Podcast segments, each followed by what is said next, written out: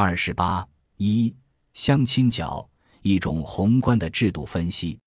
现在我们来进行具体的制度层面的分析。制度层面的分析包括正式的制度和非正式的制度。中国内地向市场经济转型始于二十世纪八十年代早期农村的家庭联产承包责任制。从九十年代起，城市无疑是最具经济活力的地方，获得了长足的发展。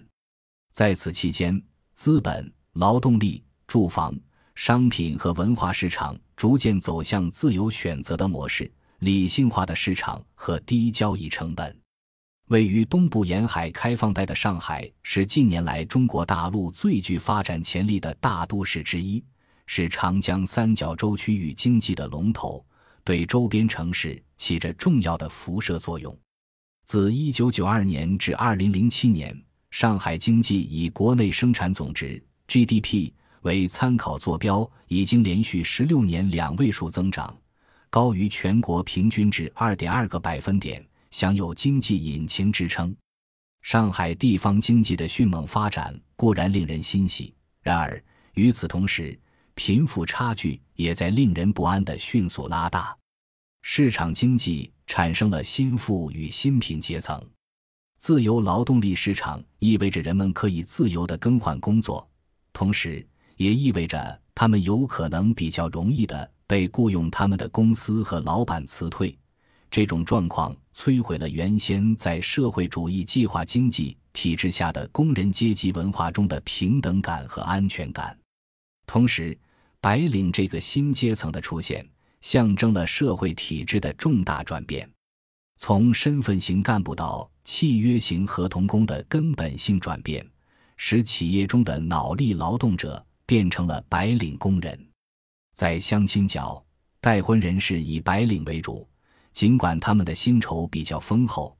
但是却必须承受来自劳动力市场和职场的双重压力和竞争。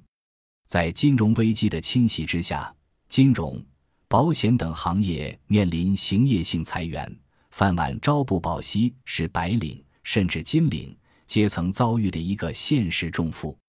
商业化的住房市场允许富人随意更换住宅，自由购买高尚住宅。但是，经济条件不好的城市居民在改善居住条件上面则没有更多的选择。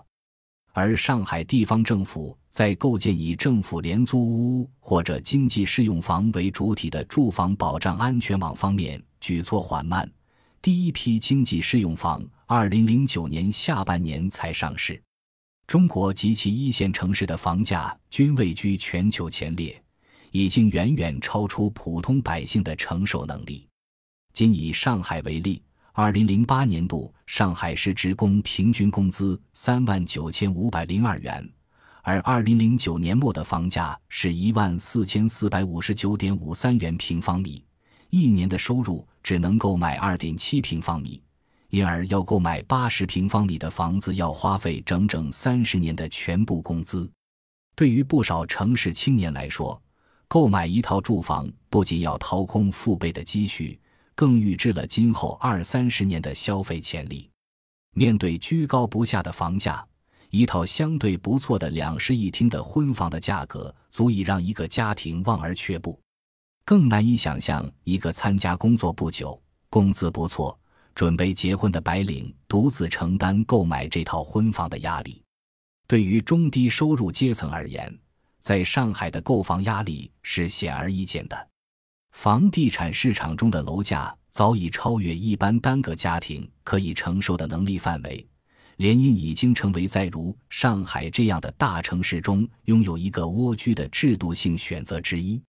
社会福利和保障体系的不完备，造成待婚男女的父母们对自己以及子女未来的生活充满担忧，对未来有可能出现的风险和不确定性充满恐惧，这就促使他们力图在婚姻市场上寻求上千婚的可能，通过婚姻关系的缔结，为自己和子女的未来购买一份或许更加可靠而有保障的人生保险。最为现实的和突出的是父辈的养老和医疗问题。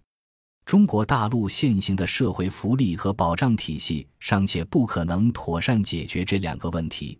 目前主要还是依靠子女来照顾老人，为其养老送终。三代单传夫妇可能要赡养十二位老人，独生子女家庭的负担过重。在相亲角，我们发现父母们仍旧帮助原本已经非常优秀的子女，在不断寻求。比他们自己更为优秀的结婚候选人的案例比比皆是。另外，父母之间相互关注对方的工作单位、福利待遇、养老保险等个人经济状况和社保状况这一现象的背后，也隐含着人们对未来生活的担心。这也可以解释父母们帮助子女寻觅匹配的人生佳偶的一个原因。独生子女政策。也是父母迫切的帮助子女来到相亲角寻找合适的结婚对象的一个重要的制度因素。在相亲角，绝大多数待婚男女都是独生子女。人口学者认为，独生子女家庭本质上是风险家庭。独生子女家庭的风险性在母亲过了三十五岁之后骤然放大。且随母亲生育能力的逐步丧失和依赖性需求的逐步出现而升高。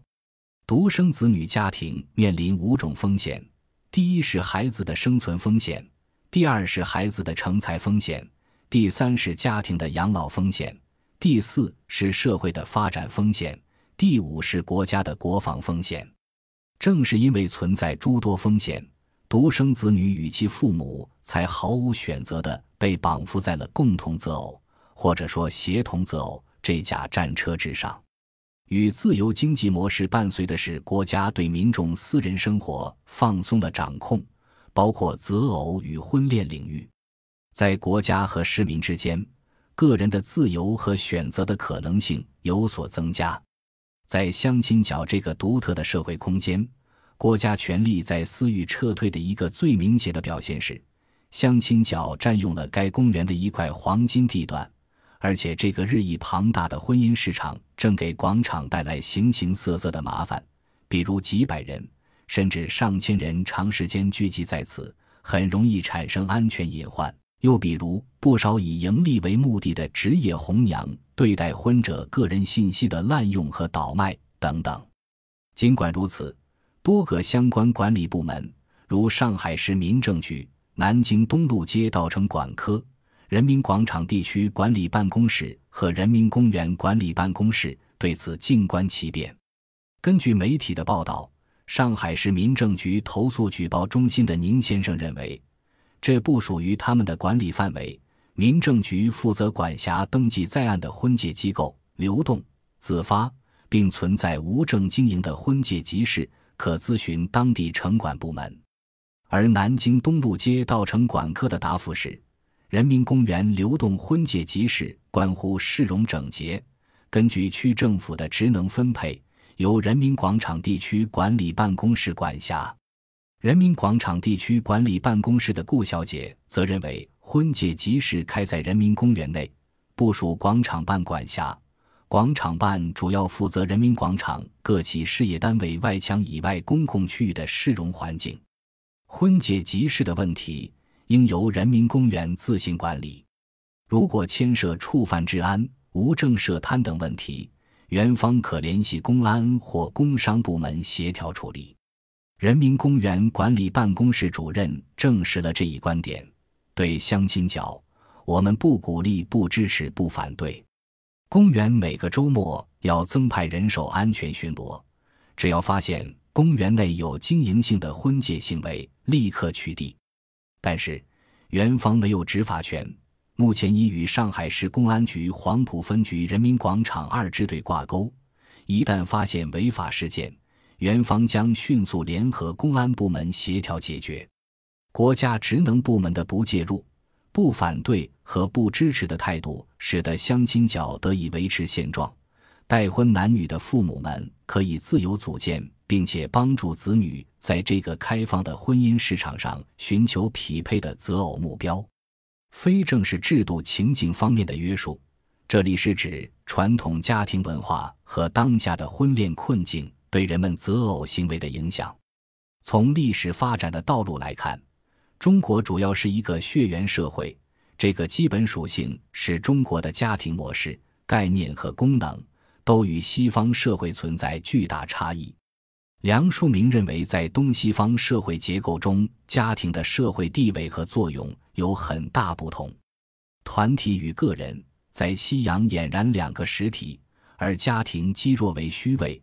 而中国是伦理本位的社会，缺乏集团生活，使中国人倚重家庭家族之来由。正因为如此，中国人就从家庭关系推广发挥，以伦理组织社会。消融了个人与团体这两端。简言之，西方社会往往以个体为中心，家庭地位和功能相对次要；而中国传统社会往往以家庭为中心，家庭是社会生活的基本单位或细胞。费孝通认为，在西洋，家庭是团体性的社群，有严格的团体界限，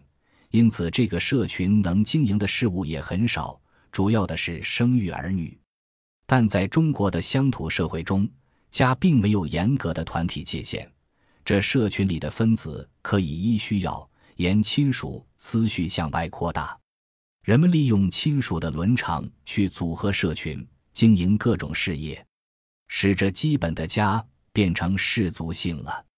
在西洋的家庭团体中，夫妇是主轴，夫妇共同经营生育事务。子女在这团体中是配角，他们长成了就离开这团体。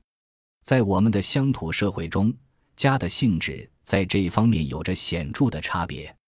我们的家是个绵续性的事业社群，它的主轴是在父子之间，在婆媳之间是纵的，不是横的。夫妇成了配轴。费孝通在《乡土中国》中分析中西方社会结构时曾说。前者是次序格局，西方是团体格局。中国社会由不同个体按亲疏关系组成网状关系，是放大了的家。因此，家族血缘关系在国家社会关系中扮演着重要角色。